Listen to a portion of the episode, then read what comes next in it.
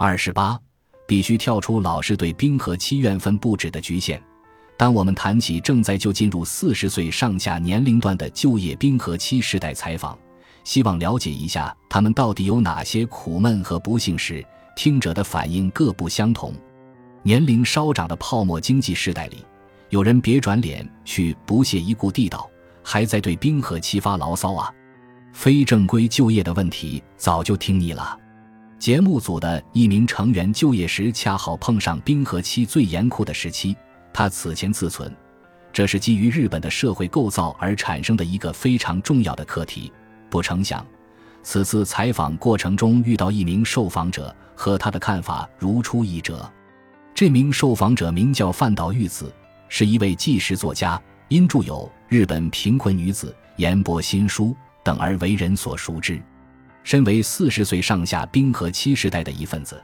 他对处于严酷现实之下的同世代的遭遇感同身受，并对这一群体进行了大量采访。当节目组提出对他进行采访时，范岛女士在答复中非常肯定地说：“没错，我也有所感觉。”对于冰河期世代抱有的那种受害者意识，社会上多数人确实有一种腻烦了的反感。对此，我个人的看法是，绝对不能把这个问题视为个案，仅仅归咎于这一代人自身。他还指出，当我们反省冰河期时代出现的若干问题的时候，